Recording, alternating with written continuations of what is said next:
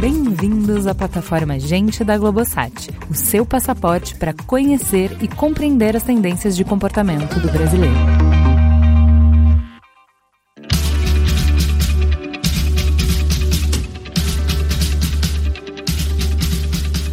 Você ainda acha que videogame é coisa de criança, já passou da hora de rever os seus conceitos.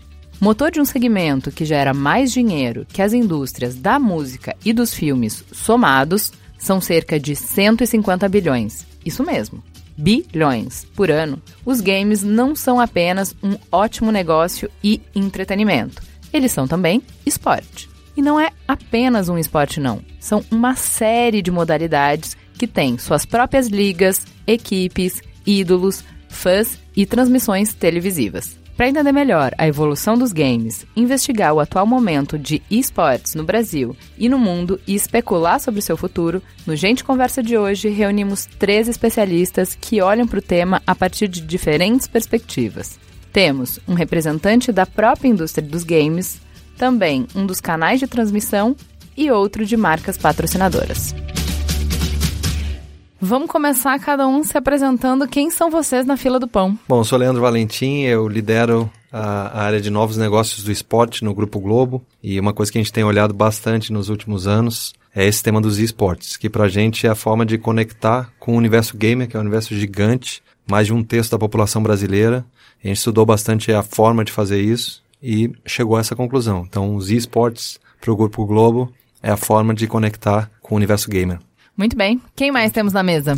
Bom, meu nome é Márcio Canosa, sou diretor de esportes e comunidade da Ubisoft para América Latina. E a Ubisoft é uma das maiores publishers de games do mundo. Entrou nesse novo mercado também dos esportes já faz mais ou menos uns cinco anos. E continuamos aprendendo todo ano, a gente aprende algo novo sobre esse mercado que é incrível e continua crescendo exponencialmente no mundo todo. Por fim, mas não menos importante. Meu nome é Igor Correia, eu sou líder de uma frente de esportes dentro da Unilever Brasil, que é chamada Unilever Esports. O grande objetivo dessa área é conectar as nossas marcas que a gente tem no mercado brasileiro com o universo, o ecossistema dos games no Brasil. E para mim é um imenso prazer estar aqui, estar sentado com esses ícones do cenário brasileiro de esportes e poder discutir um pouco mais sobre o assunto com vocês. Maravilha, vamos começar então. A gente tem um estudo que traz um panorama completo, super interessante do mercado gamer no Brasil e no mundo inteiro. Vamos começar falando um pouco sobre quais são as características do mercado aqui no país que mais chamam a atenção de vocês. Bom, é, eu acho que a Ubisoft ela é, expandiu a sua atividade para o Brasil já faz uns bons anos, já faz 20 anos. Desde o início, o nosso diretor ele viu um grande potencial no mercado brasileiro, porque o brasileiro ele é um apaixonado pelos games, né? E é um grande mercado, né? Então a gente tem uma população aí muito grande, né? Com muitos jogadores de videogame. E hoje a gente vê a atividade dentro do Brasil como um, um laboratório porque o brasileiro, tanto ele é apaixonado, ele, ele, é grande, né, em termos de população, e ele é apaixonado pelos games, mas ele também é um povo muito conectado, né? A penetração, na verdade, da internet no Brasil, ela é baixa, percentualmente, mas nós estamos entre os países mais conectados do mundo, né, em termos de números, né? Então somos aí já 120 milhões de pessoas conectadas. Né? Então. E a quantidade de horas que a gente gasta em rede social, por exemplo, é líder no mundo também, né? Isso, exato. Então a, a decisão de abrir uma, um escritório no Brasil foi uma decisão estratégica para poder produzir aí, conteúdo local, né? E conhecer esse público, né? E poder experimentar, inovar e poder aprender e expandir esse aprendizado também para outras regiões e outros países do mundo. Engraçado, eu não sei como que é hoje, mas eu lembro que a região sul do país era mercado de teste de produto, por exemplo, a Unilever fazia isso. Ah, eu quero lançar um novo sabor de picolé. Hum, e aí eu lançava para justamente ver o comportamento, porque para ver os aprendizados e depois fazer o, o, lançamento nacional. Então, o que você está falando é que, por característica do mercado brasileiro, isso. é interessante testar produto aqui antes de fazer um lançamento global. Isso, acho que é uma estratégia de empresas globais atuar no Brasil, porque o Brasil é um laboratório, é um grande laboratório. A gente tem uma grande população, uma grande população que é engajada, né? Nas redes sociais, principalmente, e que aceita muito facilmente uh, novas ideias, projetos inovadores. Então a é gente forma... é early adopter, é early isso? Early adopter.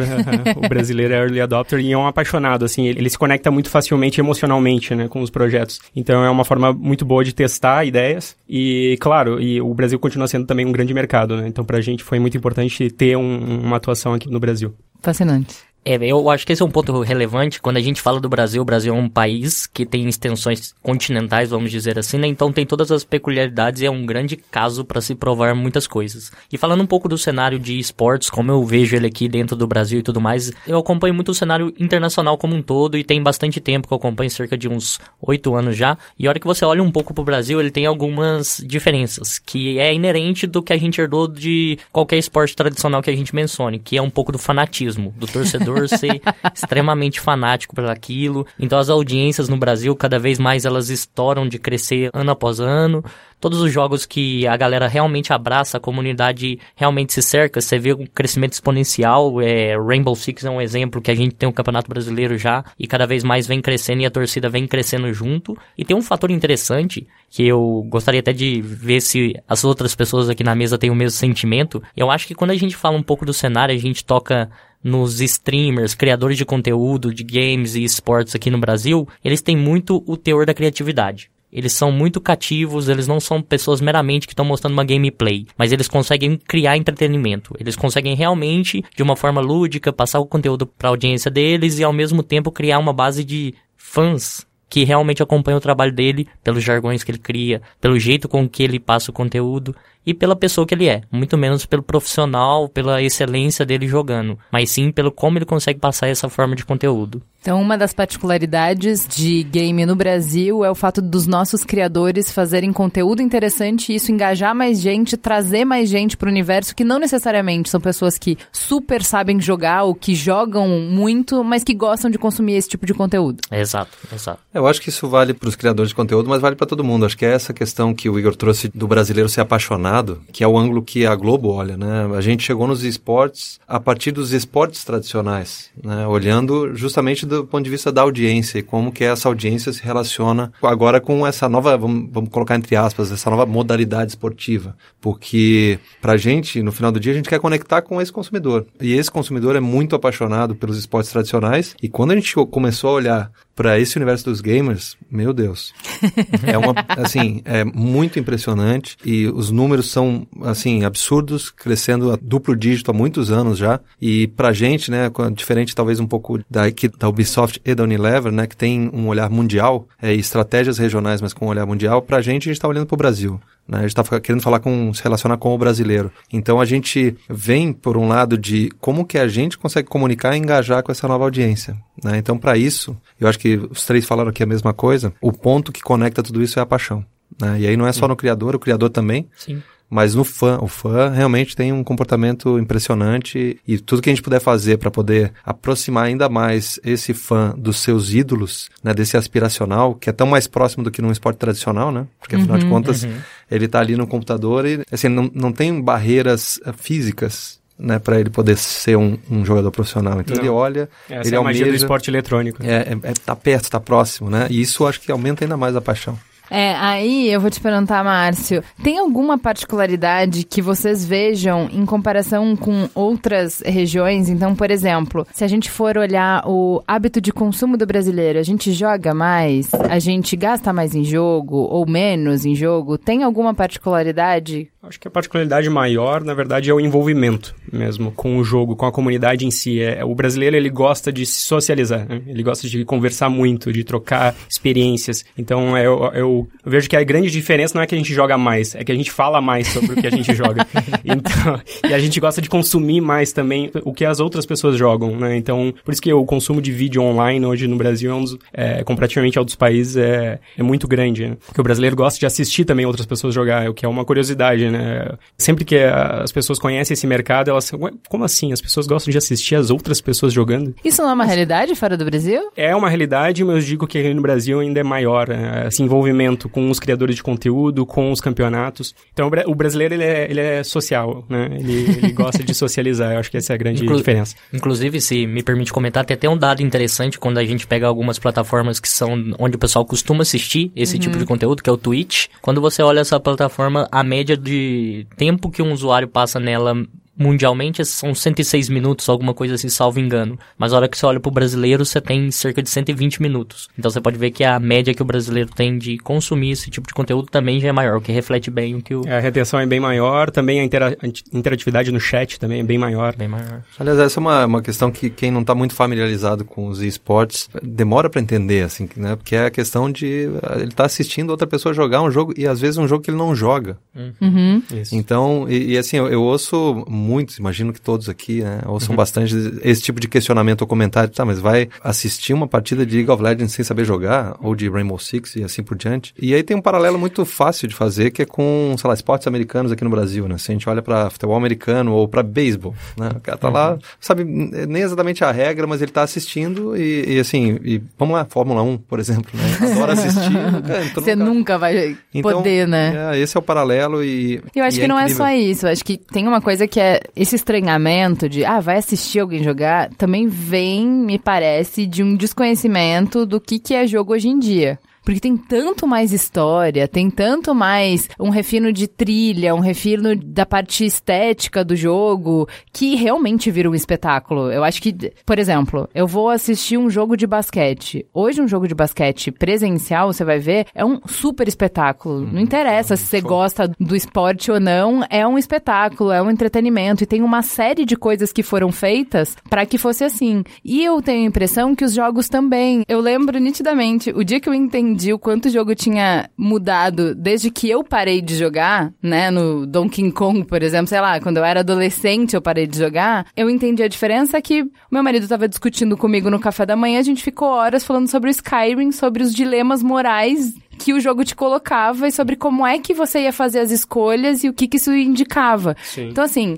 sim, eu já assisti ele jogar Skyrim por horas. Porque faz sentido, tem toda uma história ali. Entendeu? Eu acho que, claro, não é um jogo de esporte, mas isso explica a complexidade dos jogos de como você pode, sim, é é entretenimento. É, a imersão que ele te coloca, né? Exato. E você tem que tomar decisões ali, que são decisões que vão emplacar em diversas repercussões dentro da própria história, né? Então é a interatividade, né? Com, com é, exatamente. Ou, por exemplo, já que a gente falou de esportes, trouxe o exemplo do basquete, bom, os, as partidas de FIFA, por exemplo, você pode ficar sentado. Eu já assisti muito jogo de FIFA. Uhum. Por, que, por que não? Entendeu?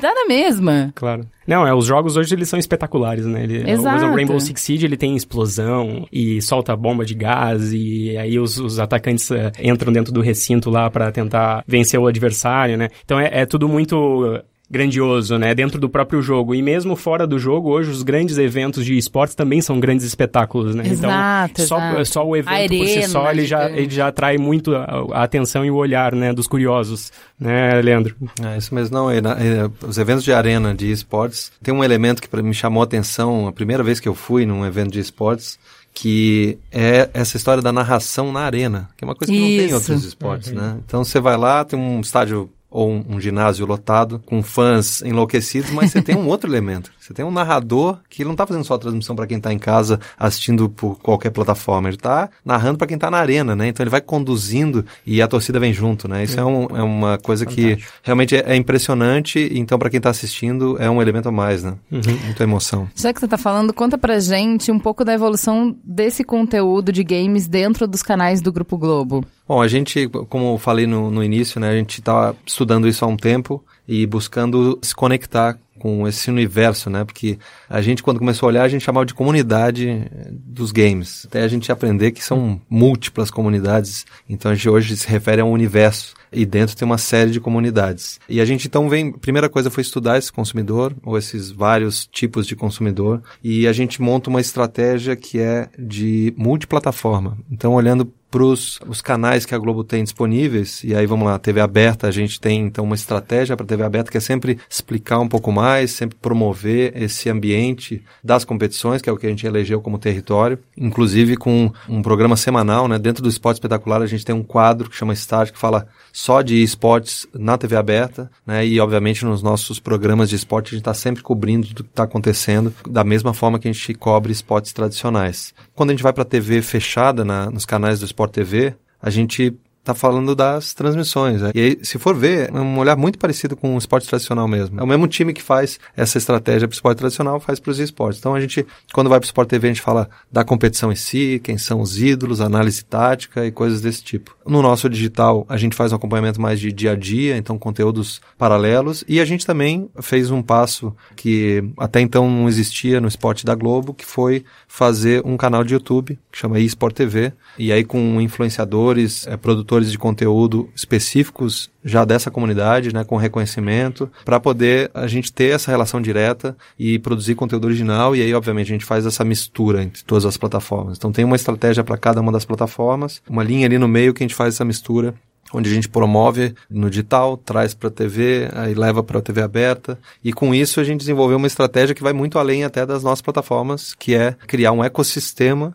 de iniciativas e aí inclusive indo para propriedades a, a, Globo ajudando a desenvolver esse mercado e tendo propriedades relacionadas tipo campeonato escolar campeonato de universidade evento para a comunidade evento para a indústria enfim aí eu acho que a gente fala um pouco mais para frente mas tudo começa com a estratégia de conteúdo e depois a gente amarra com o ecossistema que a gente está criando. Me corrija se eu estiver errado, mas eu tenho a impressão assim: tem uma série de esportes, existe uma demanda para que vocês criem uma cobertura para que o esporte se desenvolva. Então, por exemplo, ah, a gente vai falar de futebol feminino. Uhum. Se não tem cobertura, se as pessoas não podem não têm onde assistir, não vai ter audiência. Se não tem audiência, não tem grana. Se não tem grana, não evolui o esporte. Se o esporte não evolui, não tem audiência. Então aqui fica aquele buraco que nunca vai resolver, né? Uhum. E aí está mudando isso, né? Exato. Não, mas você tem pontualmente. Mas é que você tem assim, o basquete, o vôlei, a natação, qualquer outro esporte que não seja o futebol, demanda que vocês façam cobertura para que o esporte possa se desenvolver. A impressão que eu tenho, você me corrige se eu tô errada, é que o esporte é um, é um esporte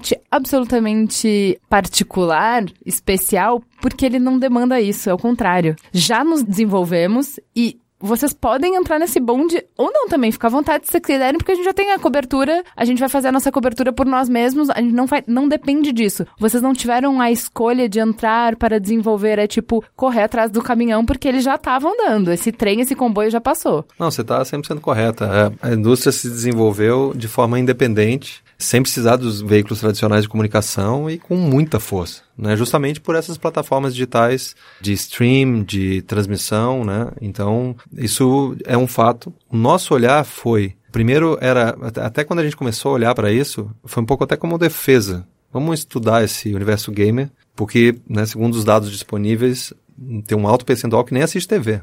Então, peraí. Então, pra gente, vamos, vamos entender isso a, a fundo. Quando a gente começou a mergulhar e aprender, e talvez eu seja o único da mesa aqui que não sou gamer, quer dizer, talvez eu e você. Claramente é, eu não sou é, gamer. Então, estou desse lado aqui. Então, estou mais do lado do estudar o universo do que, de fato, ser um, um, gamer de origem. E quando eu fui estudar isso, primeiro olhar foi, esse bonde já passou, isso, é, isso aqui é gigante, já está, assim, há anos-luz na, na, frente. É uma, é, a gente está falando aqui de como é que a gente mistura esporte com entretenimento, o negócio já nasceu assim, com esporte, entretenimento, com digital, com, com emoção. Então, o negócio estava muito lá na frente. E aí, quando a gente foi olhar para o Brasil, e agora até com, com tudo que a gente já vê, a gente até tem muita oportunidade de desenvolver. Muito. E assim, a gente está agora há pouco mais de dois anos atuando diretamente desenvolvendo essas propriedades, como eu falei, de campeonatos, de eventos e coisas desse tipo. E eu acho que eu, eu, eu posso sem medo de errar, dizer que a gente está em 5% da, é. das oportunidades que tem nesse universo, porque o universo é gigante. A cada mês tem um game novo que aparece, que é uma nova febre, e isso não para os jogos que tem agora essa lógica de não ter um lançamento anual, mas ter uma plataforma que vai agregando novidade a cada ano, isso é, continua por anos e anos e anos, né? O Rainbow Six. É, o Rainbow Six a gente está no quarto ano, né? entrar no quinto agora. Né? Indo para essa linha, é. né? Assim, olha, olha quanto tempo já tem de Rainbow Six, né? League of Legends e, uhum. e, e vários outros. Então, essa história toda, quando a gente olha o universo competitivo, tinha ainda muito espaço para fazer. Né? Então, por exemplo, a gente desenvolveu um campeonato dentro de escolas. Que tipo de campeonato de esportes dentro de escolas? É um campeonato que tem jogo de estratégia com tiro? Não, claro que não. Não tem a menor. Que bom.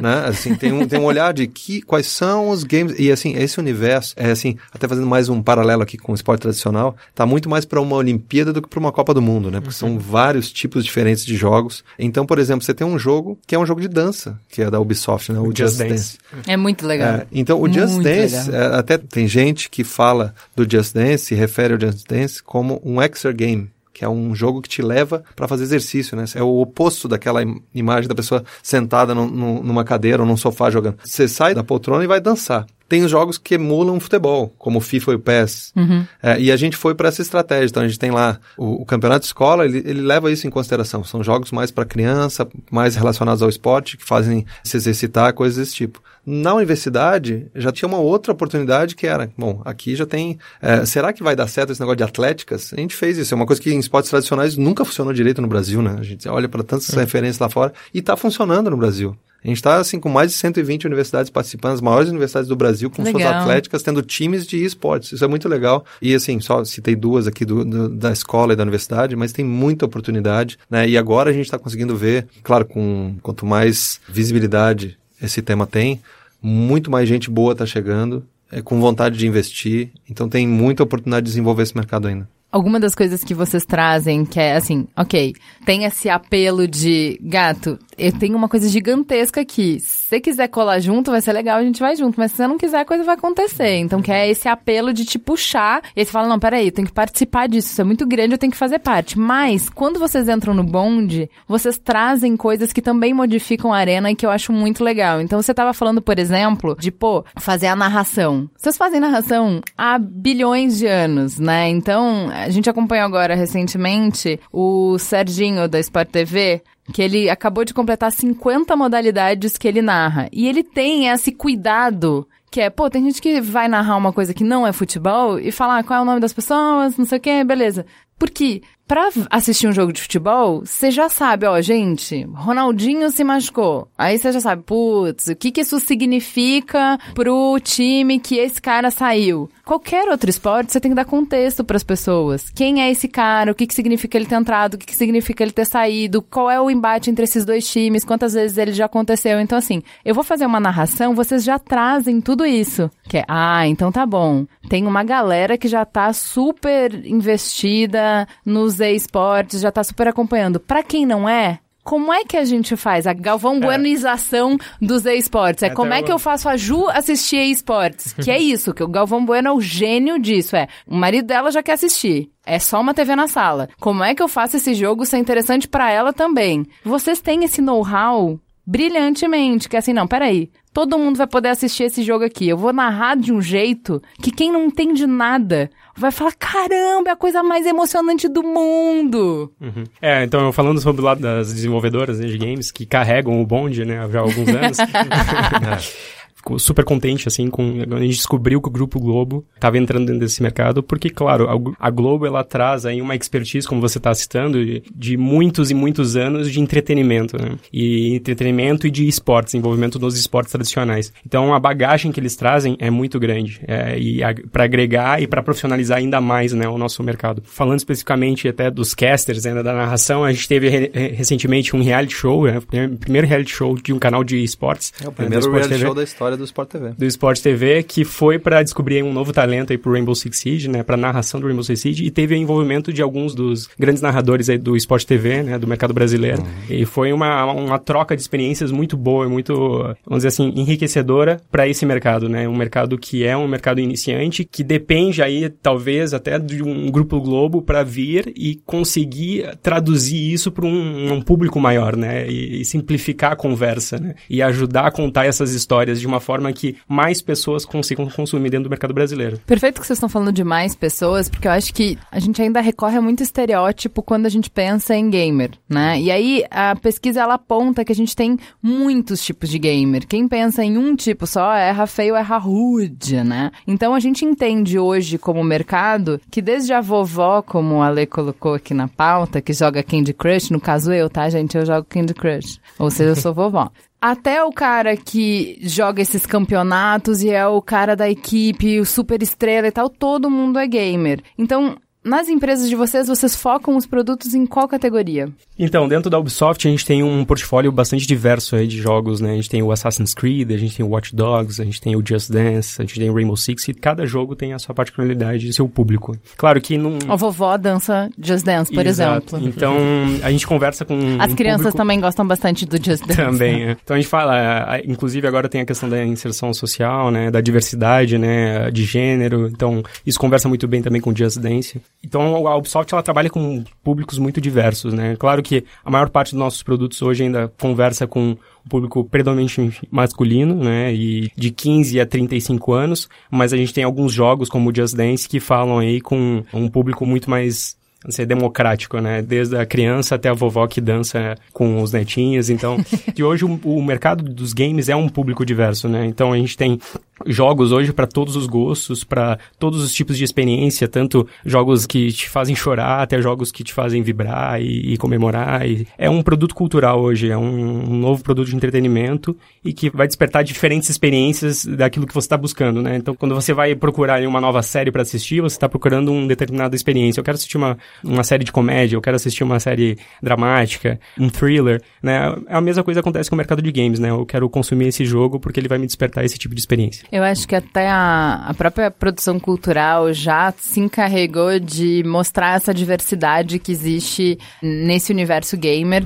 Que é, por exemplo, quando no House of Cards mostra o presidente dos Estados Unidos usando um videogame para desestressar depois do cargo mais importante do mundo, teoricamente, uhum. já caiu esse estereótipo de que, um, é coisa de moleque, Dois, é coisa de quem não tem o que fazer, né? E de que necessariamente é só entretenimento, é só diversão. Então, é. assim, o jogo especificamente que mostrava lá era um jogo super premiado pelo design, pela trilha, não Sim. sei o quê. Então, assim. E hoje faz parte da vida das pessoas, da maior parte da vida das pessoas, é no dia a dia. Então, você falou do presidente, a gente teve um caso do Barack Obama indo numa loja comprar Just Dance para jogar em casa com um os vovô, filhos. não é mesmo? É. então a gente vê isso uh, hoje faz parte da cultura pop, né? Uh, os games. É, a gente fala do mercado geek, né? Do, que os gamers eram aqueles caras reclusos dentro do quarto que jogavam escondido no escuro. Mas hoje não. Hoje os games estão no, nos transportes públicos jogando ali no seu celular. O, é. Não, gente, o, o, que eu acho que mais destrói esse estereótipo do gamer é o cara pálido, que não consegue fazer nada, que só é recluso, fica dentro de casa, não tem outras opções, então ele joga e não sabe fazer outras coisas. São os próprios jogadores de futebol fazendo campeonato entre eles Exato. de FIFA, não é? Isso. Tipo, ó, ninguém vai jogar melhor do que esses caras aqui. Eles são o topo da elite do ser humano, do corpo humano para o jogo desse esporte. E eles amam videogame. E não é só FIFA, é, né? Não e não é, é só... o jogo que emula, na verdade, eles adoram não, FPS, é. por exemplo. Tem vários jogadores de futebol aí conhe muito conhecidos que jogam Rainbow Six Siege, né? Exato. jogam Counter-Strike. Counter é, Fortnite, tem. Exato, tem exato, exato. Eu acho que isso, a quebra desses estereótipos vem de um monte de lugar, assim, né? Então, assim, tem a vida real, a gente vai vendo cada vez mais pessoas falando sobre jogos, se envolvendo na conversa e tal. Mas eu acho que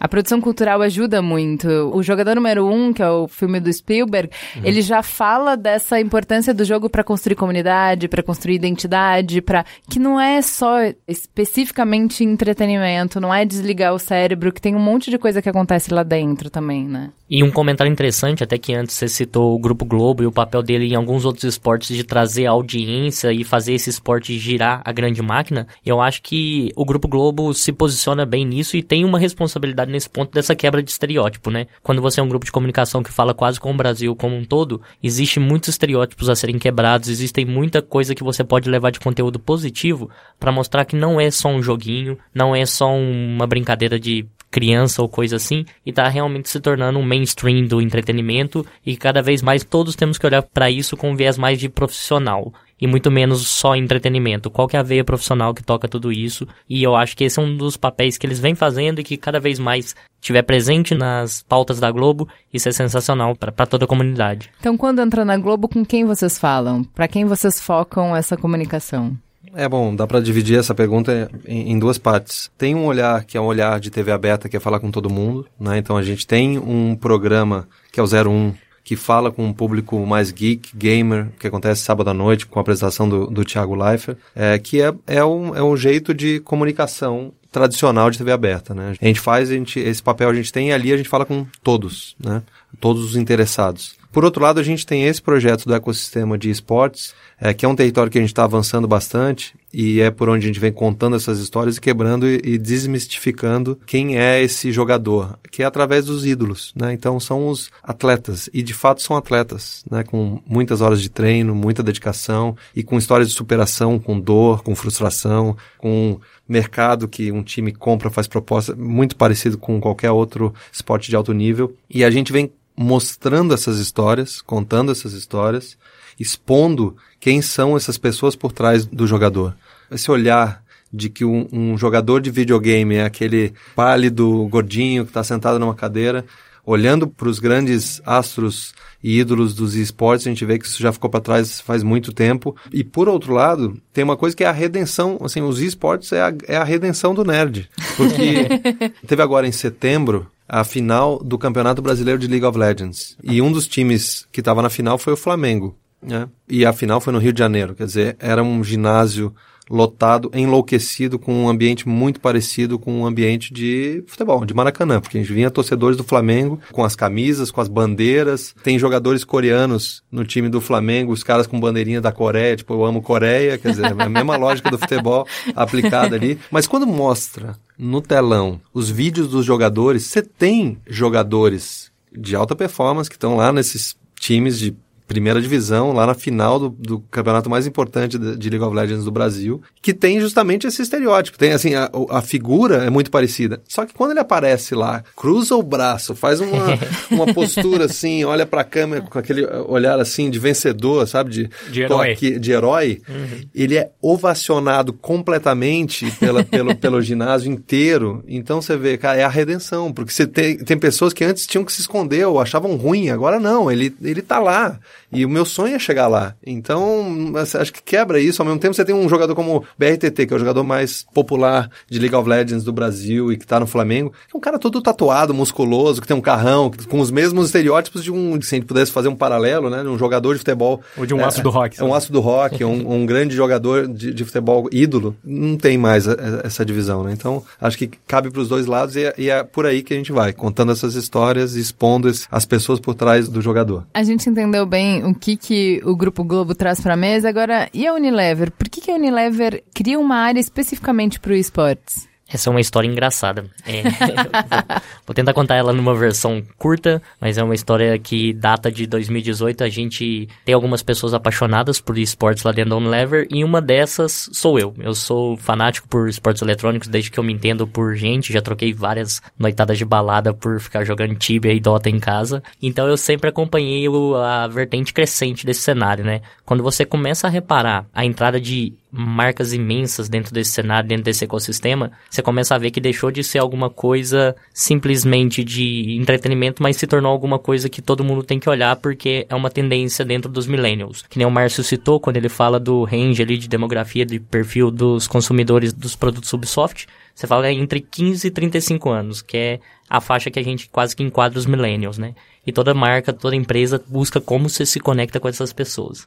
Então, quem sabe, tá aí a resposta, né? Os jogos, os games, esporte, tudo isso é onde você pode se conectar com isso. Então, eu tive a brilhante ideia de propor isso dentro da Unilever. A gente tem um fórum aberto de inovação lá que qualquer pessoa pode chegar no melhor estilo Shark Tank, propor uma ideia e se essa ideia for aprovada, você vai e realmente toca essa ideia. Então, eu realmente emoldurei como que seria para colocar nossas marcas dentro desse cenário e tudo mais. E alguns loucos acreditaram na ideia, compartilharam e a ideia meio que criou vida num teor de como se fosse uma prova de conceito. Mas assim que a gente conseguiu colocar o coração na ponta do mouse, né, como eu costumo falar, e realmente tentar executar da melhor forma possível, a gente mostrou o benefício que era você entrar nesse cenário, o quão a comunidade é engajada, quando você pega frente qualquer outra comunidade, qualquer outro nicho, você vê o engajamento dentro de esportes é absurdamente maior. E então a gente decidiu expandir. Não vamos ser só um projetinho, vamos realmente criar uma área aqui dentro da Unilever para falar com esportes, para juntar nossas marcas com todo esse ecossistema. Mas o grande, eu falo a missão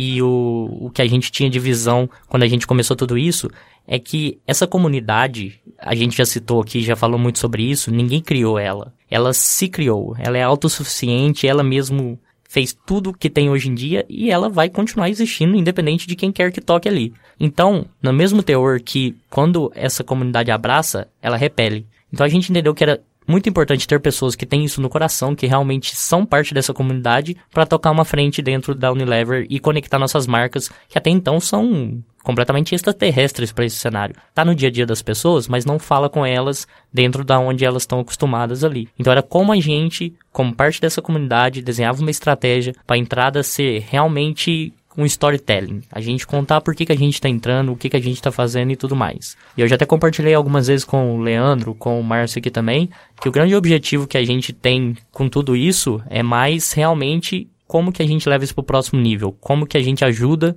na profissionalização do cenário como um todo, como a gente quebra qualquer paradigma, qualquer estereótipo que tem, como que a gente ajuda a comunidade, o ecossistema a evoluir. Por isso a gente criou um grupo lá dentro que é o Unilever Sports, que é realmente aficionados por esse cenário, que são pessoas que realmente curtem dos mais derivados jogos, dos mais derivadas plataformas e entendem bastante do cenário, conhecem um pouquinho aí.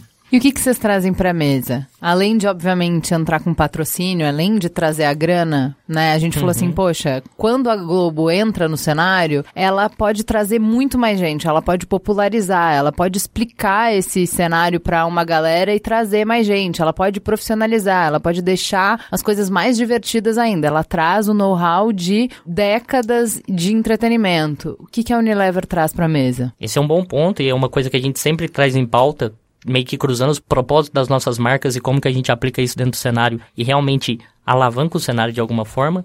E o que a gente sempre busca é, em toda conversa que eu tenho, o Leandro já participou de algumas e tudo mais, a gente sempre tenta trazer como que a gente está contribuindo para o ecossistema. Eu acho que é muito mais um, como a gente já falou, essa comunidade é autossuficiente, ela quase não precisa de muitas pessoas, quase não precisa de muitas marcas, ela realmente é autônoma e a gente entra muito mais com o teor de como eu consigo ajudar vocês, como eu consigo dar o holofote que vocês precisam, como a gente consegue fazer o um investimento correto para que essa comunidade saia do patamar que ela tem hoje em dia de alguns teores ainda um pouco amador para um próximo nível, de realmente... É, sem... Acho que esse é o ponto, eu acho que o Igor tocou no ponto essencial aí, que é a profissionalização. Eu acho que para profissionalizar o cenário, a gente requer bastante investimento. Exato. Então, acho que a contribuição dessas marcas não endêmicas para o mercado de esporte eletrônico é o investimento mesmo, é o aporte financeiro. A gente não pode também diminuir a importância disso dentro da profissionalização do cenário. É, mas eu acho que tem uma coisa que conta muito a favor desse modelo da Unilever, e é muito legal o Igor falar aqui da forma que eles fizeram,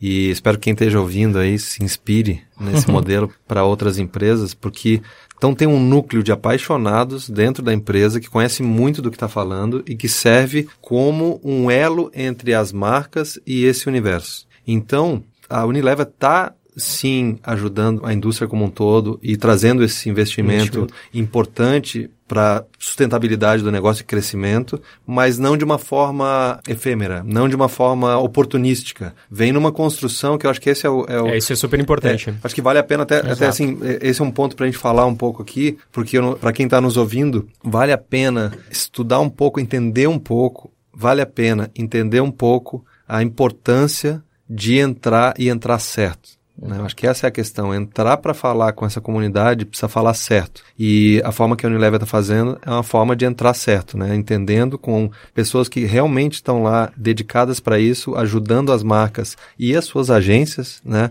A gente até fez um, um lab recentemente com o time da OMO, com o Igor e o time dele, e também um time do Grupo Globo envolvido, que foi muito interessante para a gente tentar achar soluções.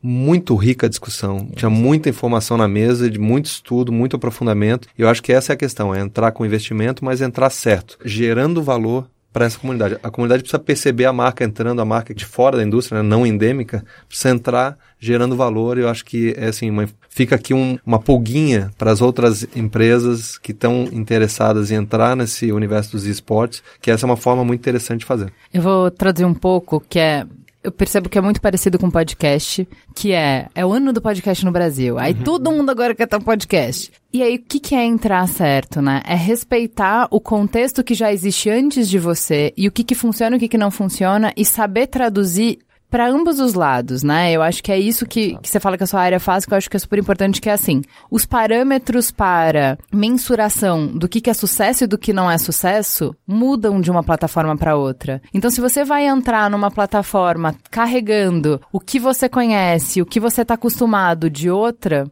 primeiro, você não vai conseguir medir o sucesso, você não vai conseguir saber se está indo bem ou mal. Segundo, você não vai respeitar o que aquelas pessoas estão vivendo, o que aquilo já existe, não vai funcionar. Então, acho que essa é a questão, é, se você está entrando numa nova plataforma, num novo cenário, isso é básico, minha avó já falava, se você é novo, você tem que escutar mais do que falar, né? Então, você vai olhar qual é a regra do jogo, como é que se joga aqui, como é que eu posso contribuir, como é que eu posso entrar e como é que eu posso... E aí, depois você pode dar ideia. E aí depois você pode ir transformando a regra do jogo. Mas eu acho que nisso, realmente, um anunciante que já tem o conhecimento e a expertise da Unilever entrando nesse cenário pode ajudar a fazer essa tradução, que é, por um lado, trazer para quem nunca trabalhou com marca, para quem nunca trabalhou com prazo, para quem nunca trabalhou com briefing, para quem nunca trabalhou com resultado, para um léxico que não funciona para essas pessoas, explicar que linguagem a gente fala, o que, que a gente precisa, como é que funciona, como é que você consegue vender melhor tudo isso que é incrível que você já faz, que você já tem. E por outro lado, traduzir para a equipe de marketing é, bom, sabe aqueles KPIs todos que você tem do vídeo, do não sei, tá, então aqui como é que isso funciona? funciona? Como é que é a regra de lançamento de um produto nesse ecossistema? Como é que é a regra de gerenciamento de comunidade nesse ecossistema, Exato. né? Exato. Eu acho que isso é a coisa mais importante. Além, claro, dinheiro sempre bom, gostamos, né? É muito disso, é exatamente a, a, mesma coisa que você falou. E tem também, que nem o Leandro citou, que tem o fator ser perene, né? Não tentar fazer aqueles movimentos golfinhos. Você vem, faz uma gracinha e some. Porque eu acho que a perenidade é algo que te dá o senso de pertencer à comunidade. Então eles estão te vendo sempre ali, é algo que você já faz parte da comunidade inerentemente. A gente está falando bastante de profissionalização, isso interfere também em como o público em geral olha para game. Né? Isso muda o jeito que as pessoas encaram o game. Então, Deixa é, de o... ser, eu acho que um pouco essa perda de tempo. E se é uma indústria que movimenta milhões, eu paro para olhar para isso de outra forma. É, o game é diversão, mas ele também é algo sério, né? Ele é, é um mercado, né? Um mercado que movimenta muito dinheiro e, claro, criou aí diversos, um, um novo mercado de trabalho, né? Diversas novas profissões. Dentro do esporte eletrônico, hoje a gente tem até uma dificuldade de recrutamento, porque todas as pessoas que começaram, né, trabalhando nesse mercado, que é um mercado novo, aprenderam fazendo né? e não tiveram uma formação especializada para isso. Então a gente até hoje vê as universidades elas criando cursos de especialização dedicadas para esse novo mercado. Então hoje existe uma oportunidade de de construir uma carreira dentro do esporte eletrônico, dentro desse mercado, e uma carreira das mais diversas, né? Você pode se dedicar aí para ser um narrador, você pode se dedicar a ser um, um jogador óbvio, profissional, um atleta, mas você também pode ser um psicólogo especializado nisso, você pode ser um nutricionista especializado, um médico especializado a, a melhorar a performance desses atletas. Você tem aí profissões que nem existiam, né? Que é o operador da câmera dentro do jogo, né? O cara que ele, fa ele opera a câmera de transmissão dentro dos jogos. A gente tem o operador da liga, né? O cara que cria as regras, define os formatos dos campeonatos, né? E gerencia o relacionamento com os times. Então, existem muitas profissões ligadas a esse mercado que não existiam e tem muitas pessoas hoje também interessadas a entrar dentro desse mercado. É nesse sentido de como que quem não é gamer enxerga com a profissionalização, né? Como que tá esse olhar? Isso também, de uma certa forma, a gente, a gente busca nas linhas editoriais que a gente vem é, tratando, né? E então, não só essa questão das novas profissões, e a gente vem expondo essas novas profissões. Uhum. É, então, não é raro você pegar um tema sobre games e esportes na Fátima Bernardes, na Ana Maria Braga, no Bial, Nessa. Então a gente está tratando esses temas, está dando exposição, falando sobre essas tudo que está em torno dessa indústria e ao mesmo tempo nos programas de esportes a gente está falando sobre esses novos ídolos e sobre os, os, tamanhos das premiações que eles estão disputando, né? Quando você fala de um Exato. campeonato de Fortnite de 100 milhões de dólares em um ano, uhum. Cara, isso é mais que Libertadores, né? Então, quando ele, até uma, tem uma, uma, uma, brincadeira que eu faço, porque eu tenho um papel é, dentro do grupo, fora também, mas dentro de evangelização. Né? A gente tem muita gente que desconhece o tema, então a gente faz muita roda de conversa, né? Eu sei que o Igor faz o mesmo lá dentro da Unilever, é, e a gente então vem falando muito sobre o tema e eu, eu faço uma provocação. Tem muita gente que uhum começa a refletir a partir dela, que é, eu faço, no início faço uma, uma, pergunta assim, quem aqui é gamer? Aí tem lá, as pessoas levantam a mão, normalmente é mais do que um texto da sala, o que reflete a população, né? Mas eu, quando eu pergunto, dependendo do público, né, quem aqui tem filho gamer? Aí, a grande maioria, né, tá, quando é um público que tem uma idade para ter filhos com mais de 5 anos, não sei o que, já todo mundo levanta a mão. E muito engraçado, é nessa hora, quando eu pergunto quem aqui tem filho que é gamer ou que joga videogame, quando levanta a mão, é muito comum ver aquela cara tipo, hum, sabe? Não é uma cara de alegria. É, tô feliz que meu filho é gamer. É uma cara tipo, sim, levanta a mão, tipo, meu Deus, eu não consigo controlar. Juventude assim. transviada. Ah, meu Deus, o que vai ser do meu filho? E aí eu começo a falar um pouco das novas profissões, da profissionalização. Aí eu começo a dar alguns dados, né? Quando eu falo dos 100 milhões de dólares do Fortnite, eu falo, alguém aqui, alguém aqui já tá repensando sobre, filho, sai do celular, sai do computador, né? Daqui a pouco tá até resolvendo colocar um ar-condicionado no quarto do filho, né? Levar um lanchinho, uma cadeira gamer, porque, de fato, acho que tem uma coisa de a gente levar essa informação que é justamente mostrar o como profissional é essa indústria, o quanto que tem de coisas e de novas profissões em torno disso, e a partir daí, o respeito que a gente ganha dos pais e de pessoas em torno, é muito comum a gente receber esse tipo de feedback de um jogador profissional profissional que já tá jogando há anos fala muito obrigado, cara. Quando apareceu no, sei lá, no Sport TV ou na TV Globo aquela matéria, o meu pai, a minha mãe, ou, ou não sei quem olhou para mim e falou: "Ah, Finalmente! Ah, agora eu sei o que é Rainbow Six. Ah, é isso que você joga, não é? Ah, então tá, então pode jogar. O efeito né? então, que deu eu um ir efeito, no Bial então, explicar o que, é, que era podcast, é, né? Exato, é a mesma linha. É, eu acho que a gente tem que até avançar um pouco nessa educação sobre o que, que é o mercado de games e o mercado de esporte eletrônico, sobre o que, que a gente tá falando aqui. Claro, essas grandes premiações milionárias, elas impressionam. É, mas a gente poderia falar tá, dos salários, né? Exato. Dos jogadores. A gente não precisa falar só das premiações, a gente pode falar sobre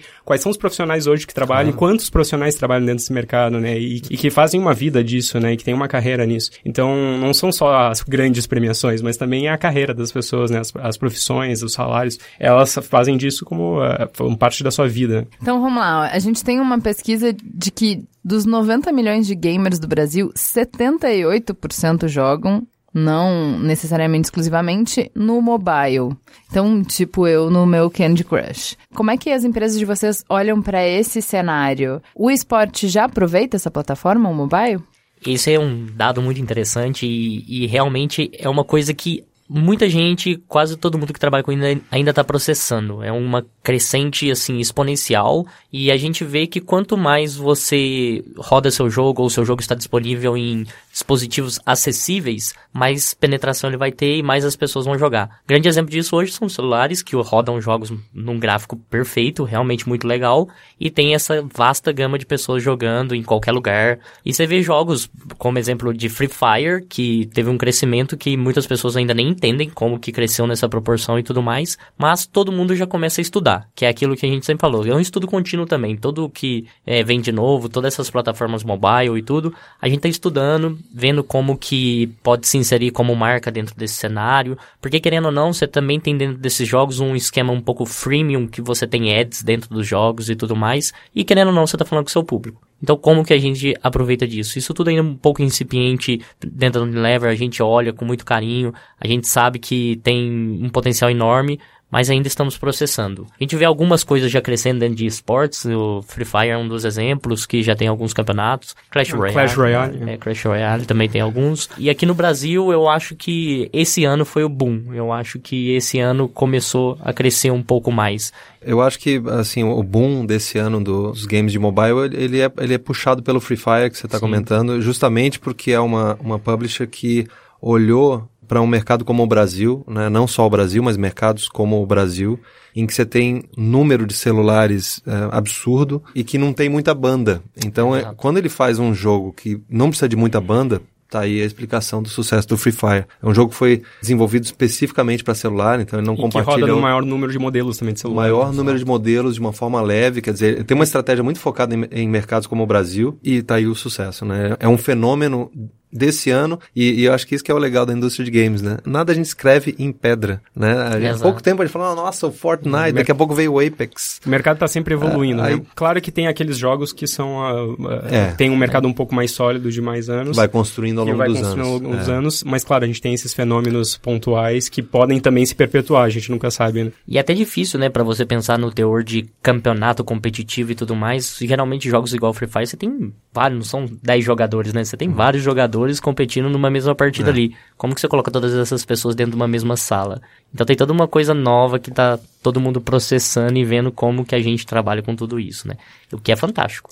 Porque eu acho que tem o teor acessibilidade de mais pessoas terem acesso a esse cenário e tudo mais e abrir oportunidades incríveis, né? Agora, se a gente for olhar a curva de tendência, ela aponta para cima, né? O crescimento do mobile, sem dúvida, acho que a gente vai ver muito jogo mobile aparecendo nos próximos. Sim. Não vou nem falar anos, É. né? Nos próximos meses. É, com a evolução aí dos celulares, né, com a maior capacidade de processamento, a gente vai ter jogos aí com eh, gráficos mais realistas ou potencial ainda maior de engajamento. E também com o crescimento da banda também isso vai facilitar ainda mais, né, a possibilidade de você jogar online com outros jogadores através do celular e colocar vários jogadores na mesma sala. Exato. Então isso tudo vai facilitar ainda mais. A gente vê também uma evolução, são as novas tecnologias aí que estão surgindo no mercado de games, que é uma evolução natural, é, que é o, o game por streaming, né? A gente, a gente viu isso no, na música, a gente viu isso nos filmes, nas séries, e agora isso está se estendendo para os games. Os games vão chegar ainda nesse mercado de streaming, ou seja, você vai poder jogar o mesmo jogo tanto no computador, quanto no celular, quanto na Smart TV, cross-platform que a gente chama, né? Todos os jogadores jogando cada um no seu device, então um vai estar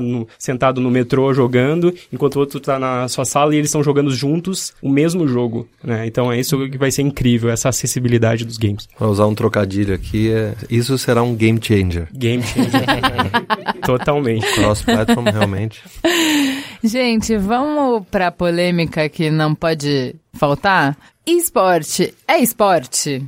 Porque tem gente que questiona o automobilismo, tem gente que questiona o MMA. Isso não é esporte, dar porrada nos outros não é esporte, dirigir um carro não é esporte, jogar joguinho é esporte. Bom, para mim não tem mais polêmica nenhuma. Discussão milenar, né? Discussão Essa é uma discussão velha já. Mas essa, essa pergunta é, é a- acho que a, a pergunta é recorrente, né? Falo pelo Grupo Globo, a gente teve uma grande discussão sobre esse tema e a gente, decisão tomada, a gente trata esportes como esporte tradicional, da mesma forma, porque todos os principais elementos estão lá. Né? Você tem atletas, tem times, tem treino, tem dedicação. É um nível de dedicação que não é uma dedicação em cima de um computador ou de um console ou de um celular. É uma dedicação de muitas horas por dia, tem uma parte psicológica, tem uma parte física. Tem a questão da habilidade também, do talento. Exato. do talento, né? De como que, que você melhora o teu talento, enfim, tá tudo lá. Tem as premiações, tem os patrocínios, tem transmissão ao vivo, tudo que a gente tem num esporte tradicional. Entrosamento de tem. time. Exato. É isso. Então, Eu, eu digo que se existisse um checklist pra falar se algo é esporte ou não, os esportes dariam um check em todos ali, com certeza. Mas não existe muito isso. E é uma discussão, como a gente falou, em termos dos de como o mundo vai rápido hoje em dia, milenar. Porque desde o começo, quando isso veio, você vê muitas reportagens falando, ah, se no sua não é esporte, se não sei o quê. Vai jogar um campeonato competitivo na frente ali no. Quase que o Maracanã ali, que nem o Leandro citou. Vai ver se você não vai suar ali mesmo, né? Então tem todas as nuances de qualquer esporte tradicional, só que é digital. É realmente isso transcedido para o mundo digital. E uma coisa que muitas marcas já endossaram essa causa, e é um, quase que o fator de todo mundo que vê pela primeira vez fala: Nossa, vamos falar que esporte é esporte? Aí a gente vai reforçar pra comunidade e tudo mais. Mas é uma coisa que é realmente passado. é. Pra gente aqui, os anos eles passam um pouco mais rápido dentro dessa comunidade, mas muitas marcas já endossaram essa causa, muitas propagandas nesse sentido, e eu acho que a gente já passou essa discussão. Pelo menos, que nem o Leandro citou, dentro dos nossos ecossistemas aqui, a gente já tem estabelecido. E esporte é esporte. É, um exemplo que eu uso sempre que surge essa discussão, eu não vou nem falar do xadrez aqui, porque não, não tá na Olimpíada, mas poderia. Tem um tiro nas Olimpíadas, tem golfe nas Olimpíadas. né? Então, assim, va- vamos olhar assim qual que é o nível de dedicação para um atleta de tiro, né? É concentração, é habilidade, é dedicação, enfim, a gente tá falando exatamente da mesma coisa. Exatamente. E eu acho que você falou de não ter um checklist, a gente pode ir meramente pelo dicionário. Então, a definição do dicionário de esporte é prática metódica. Atende? Atende. Check. Individual ou coletiva. Check. Check. De jogo ou qualquer atividade que demande exercício físico e destreza. Check. Com fins de recreação, Totalmente. Mais que check. manutenção do condicionamento corporal e da saúde e ou competição.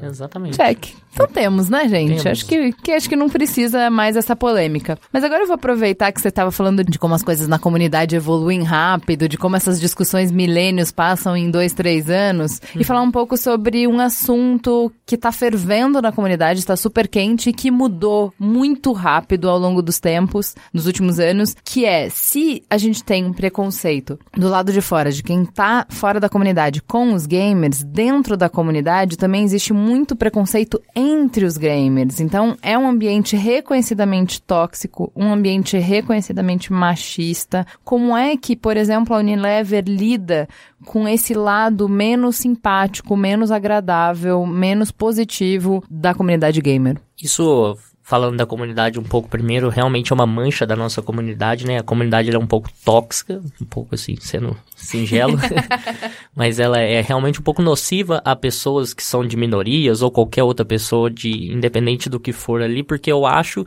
que as pessoas se sentem protegidas por uma tela. Uma vez que você não tá cara a cara com alguém ali, você se sente protegido para ser escroto, para ser uma pessoa um pouco mais raivosa, para descontar todos os seus descontentamentos e canalizar no seu amiguinho que tá jogando com você ali e que não é a maldade dele ele ser ruim, ele tá simplesmente não performando o melhor dele. E nós como marcas, como as marcas que a gente trabalha e tudo mais, a gente vê na verdade uma oportunidade. É uma linha muito tênue você trabalhar com isso, porque essa toxicidade realmente é um problema de base a gente precisa trabalhar isso de uma forma mais ampla, não é uma ação isolada que vai resolver isso, mas sim uma ação de continuidade, de mostrar o, o lado de quem você está xingando e o lado de quem está xingando também, porque tudo isso é reflexo de algum problema da pessoa, ela está projetando isso nas outras. Então a gente vê marcas que a gente tem como Ben Jerry's, que defende muito e levanta muita bandeira nessas causas sociais e causas de diversidade, igualdade e tudo mais, que a gente pode, em algum momento, explorar essa vertente da comunidade também não só como marca, mas também como a Unilever enxerga como tudo, a gente quer cada vez mais que a sociedade seja igualitária. A gente quer cada vez mais diminuir as barreiras. E eu acho que dentro do mundo dos games a gente não pode deixar uma comunidade que ainda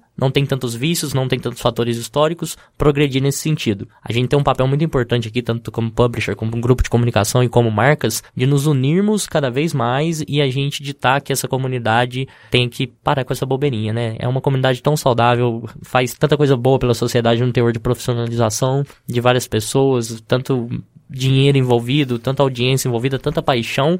Você não pode deixar essa pequena mancha contaminar e virar algo que vai se alastrar ao longo da história, né? A gente tem que matar isso quanto antes. Acho que talvez os games sejam a salvação para nossa sociedade, na verdade, porque a gente fala sobre a toxicidade nos games, na verdade hoje a gente vive uma, um momento em que a toxicidade está dispersa por toda a internet, né? não é somente nos games, né? A gente, uhum. Hoje, qualquer manifestação hoje está numa manifestação política, uma manifestação e de agressão, né? Nas redes sociais, né? Não é somente nos games que isso está acontecendo. Exato. E talvez a comunidade dos gamers, por ser tão unida, talvez aí haja uma oportunidade junto com as marcas, junto com os, os, meios de comunicação, de criar esse movimento de conscientização, né, sobre as mais diversas causas sociais aí que a gente tem hoje né, sendo discutidas na internet. Então, eu vejo, na verdade, como positivo o, a comunidade gamer é, nesse sentido de engajamento e de vontade de mudança, né? Vontade de evolução da sociedade, né? De, da, da busca da igualdade, né? Igualdade de gêneros, igualdade de condições sociais e tudo isso. Então... É... Mas vocês se posicionam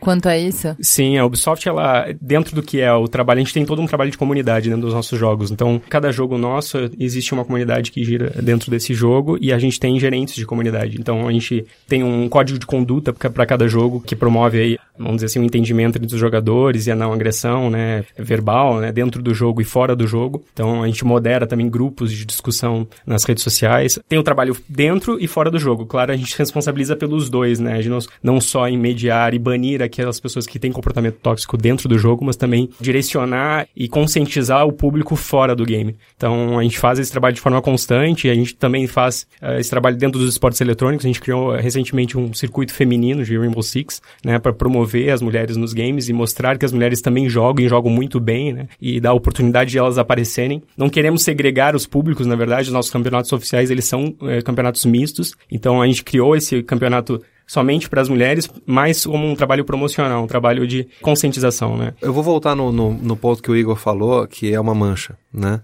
E é fato. Né? Isso é um fato que a gente não pode desconsiderar, pelo contrário mas tem tanta coisa legal acontecendo e tantos movimentos num sentido de mudar isso é, quando a gente vê com os grandes publishers, como aqui é a Ubisoft falando, mas outros grandes publishers também fazendo movimentos com esse tipo de controle e acompanhamento, e a gente vê marcas querendo fazer movimentos, a própria Unilever, que teve até aquele exemplo da, da Omo, né, usando justamente a limpeza com a história da toxicidade, que achei super interessante, depois você pode comentar um pouco uhum. mais, mas esse ponto aqui que o Márcio falou, e na verdade é, assim, a, a gente entende o nosso papel como meio de comunicação comunicação de dar visibilidade para isso. Né? A gente precisa dar visibilidade e tratar da forma correta né? E nos posicionarmos. Né?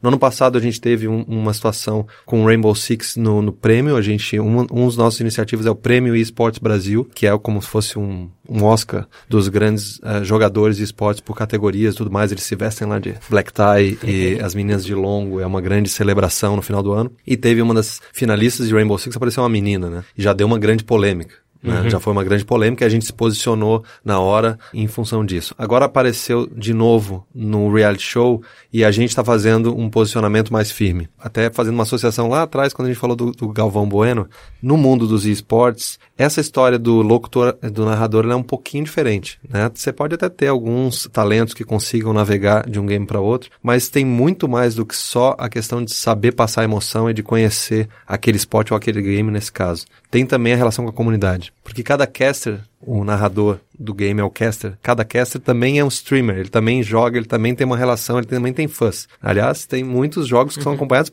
porque aquela pessoa está narrando, e não necessariamente pelos times. Isso é uma forma muito diferente de olhar. E se a gente for olhar, estava aqui o Márcio falando sobre as novas profissões e as dificuldades de encontrar profissionais. Se a gente for olhar para casters por game, porque a gente tem que olhar dessa forma, caster por game. Quantos casters profissionais de Rainbow Six, por exemplo, que é um, assim, super forte no Brasil, uma liga estruturada com um campeonato brasileiro, quantos tem, mais? Quantos casters? Quantos casters profissionais? Nós uh, temos uh, duas duplas. Duas duplas. Então, nós estamos falando de um campeonato brasileiro com milhares e milhares de fãs e tem duas duplas. O que acontece se, se dá um dia um viaja, o outro fica doente? Temos problemas. Então, a gente entendeu que tinha uma oportunidade e fizemos um reality show chamado Looking for a Caster. Então, é um reality show para descobrir novos casters e a primeira temporada foi com o Rainbow Six, uma parceria com a Ubisoft aqui, com o Márcio. Então, era com todos os elementos de reality show, emoção, provas, eliminações e tudo mais. No final, vai pra final, que era ao vivo, e ganha uma menina, a Mila. E ganhou com voto popular. E assim, e foi muito bem. E foi disputado e ela ganhou. Bom, o que aconteceu logo a seguir, depois que ela ganhou? Ah, ganhou só porque é mulher. Ah, a Globo e a Ubisoft só podia. Ah, só porque é mulher. Bom, a gente então resolveu, a partir dessa situação, criar um movimento, porque é mulher, e é uma campanha que vai muito além dos esportes. É muito legal porque a gente pegou esse caso dos esportes, a gente vai começar a partir daí, né, falando desse caso, a gente vai pegar. É muito legal porque as iniciativas que a gente tem é, relacionadas a esse mundo, a gente tem a Game XP, que a CEO é uma mulher, que é a Roberta Coelho. A gente tem o Campeonato Brasileiro de Counter-Strike, que a executiva é uma mulher, a Mia. A é. gente tem o Prêmio Esportes Brasil, que a executiva principal é a mulher, a Fernanda Lobão. Então, essas são alguns exemplos das mulheres que vão se posicionar a partir da campanha Porque é Mulher. E isso vai, depois dos esportes e games, a gente vai transcender e ir para os outros canais. A gente vai ter apoio de NT, do Multishow, e a gente vai aí por diante é, fazer uma série. Espero que isso siga essa hashtag para que a gente dê cada vez mais visibilidade, que eu acho que esse é, é, o, é, é, o papel que a gente tem. E eu acho que é dessa forma que a gente vai mudar esse comportamento. É, a grande questão é, e discussão é, é porque é mulher é porque é talentosa, é porque é competente, é porque é... Questionar por que é merecido só porque é mulher não faz o uh, menor sentido. É, eu acho que é fazer as pessoas refletirem sobre isso. Né? Gente, antes de terminar, eu queria saber, a gente tá falando muito sobre os campeonatos, prêmios milionários e tal. Eu queria saber como que a gente performa nos campeonatos mundiais. O Brasil é uma potência em esportes? A gente tem bons jogadores? Temos os nossos melhores jogadores do ah. mundo, nosso Neymar no esporte. o Neymar tá embaixo, né? Tá ruim comparar tá com o Neymar, mas temos, enfim. temos, assim, dentro dos esportes eletrônicos a gente tem diversas modalidades, né? E assim como nos esportes tradicionais, tem aquelas modalidades em que os brasileiros mais se destacam, né? E especificamente falando aí da Ubisoft, a gente tem o Rainbow Six Siege e os brasileiros eles têm uma tradição do gênero do FPS, né? O que é o First Person Shooter, né? Que é o gênero hoje do, uh, do Rainbow Six Siege. Então, a gente construiu essa história com Counter-Strike Strike nos últimos 20 anos, né? uhum. né? Então a gente tem já grandes ídolos da história do FPS no Brasil e a gente agora já tem os grandes ídolos também do Rainbow Six Siege. A gente até fala que o Brasil é o país do FPS, né? Exato. A gente é um dos melhores do mundo, a gente tem os maiores talentos. É já teve um time brasileiro campeão mundial no ano passado, né? foi a Team Liquid, que é, na verdade, é uma empresa americana que investiu em jogadores brasileiros e atua dentro do Brasil. Então é como se a gente tivesse o Barcelona com uma casa no Brasil, né? E com jogadores brasileiros atuando dentro do Campeonato Brasileiro. Por quê? Porque eles viram o potencial do talento brasileiro. É isso que eu ia falar também eu acho que os jogos de FPS a gente tem mais uma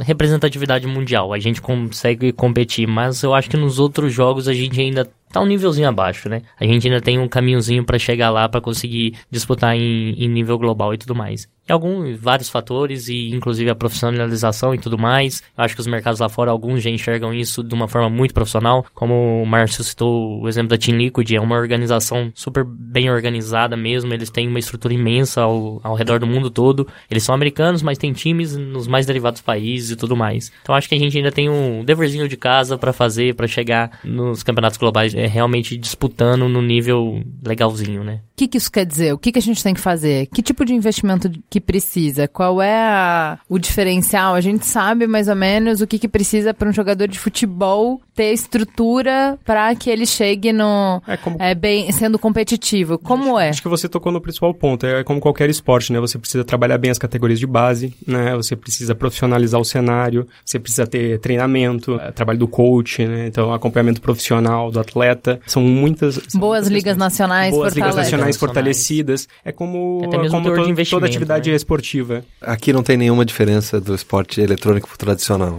A gente está falando das mesmas coisas, ao mesmo tempo olhando para os esportes tradicionais e buscando não, não cometer os mesmos erros, né? Então, você falou num ponto super importante. Não adianta também a gente só trabalhar os atletas sem ter uma liga nacional, grandes campeonatos que segurem os atletas aqui e que tenham um, o direitos dos atletas respeitados, que tenham bons salários, boas premiações. Isso tudo eh, movimenta e eu acho que a gente está no caminho.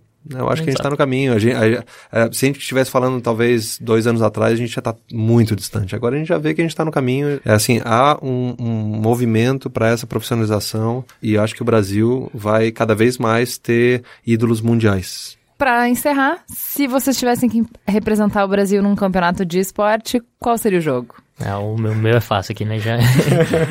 eu, eu- o jogo, eu sou gamer, como eu falei, mas com certeza seria Dota 2. Aí as organizações que estiverem procurando um bom offlaner aí, eu estou à disposição. Disputaria facilmente aí no nível internacional. Olha, isso eu gosto não. dessa confiança. e vocês? É, eu deveria citar o FPS, né? O Rainbow Six, mas no caso eu acho que eu sou um bom jogador de Rainbow Six, né? Eu diria que eu me destacaria no RTS, né? É. no StarCraft, né? como um jogador é, Olha que isso, hein? estrategista. Caramba, eu achei que você ia falar de Just Dance. é, bom, eu não vou falar de game, eu vou falar de posição. Acho que a posição que eu atuaria numa competição internacional seria de empresário. Meus dois filhos de 10 anos estão preparando eles. Calma que vem aí, dois talentos. Gente, obviamente eu seria caster, né? É, Obviamente. É, obviamente natural. faria isso com brilhantismo. Estudarei muito antes pra saber dar todos os contextos. Pra... Eu... Ó, pode me chamar que eu farei isso bem. Gente, acho que temos. Muito obrigada. Aprendi muito nessa conversa aqui. Acho que é, realmente é o que vocês falaram de quem tá por fora dessa discussão já perdeu o bonde, né? Tipo, isso já aconteceu, isso já está dominando, então acho que a gente precisa realmente compreender cada vez melhor para conseguir atuar. Então é o momento de escutar para poder atuar e fazer alguma diferença. Obrigada, gente. Obrigado. Obrigado a vocês aí pelo convite. É isso aí, foi um prazer. Bate-papo como esse, se a gente pudesse ter toda semana, né? Toda semana, fácil. Se- sempre muito bom e espero que de alguma forma a gente tenha ajudado a quebrar alguns preconceitos, né? Criar alguns conceitos. Você tá querendo construir ponte aqui, né? Não é não? Olha aí. Olha o vício. Então é isso, gente. Até a próxima.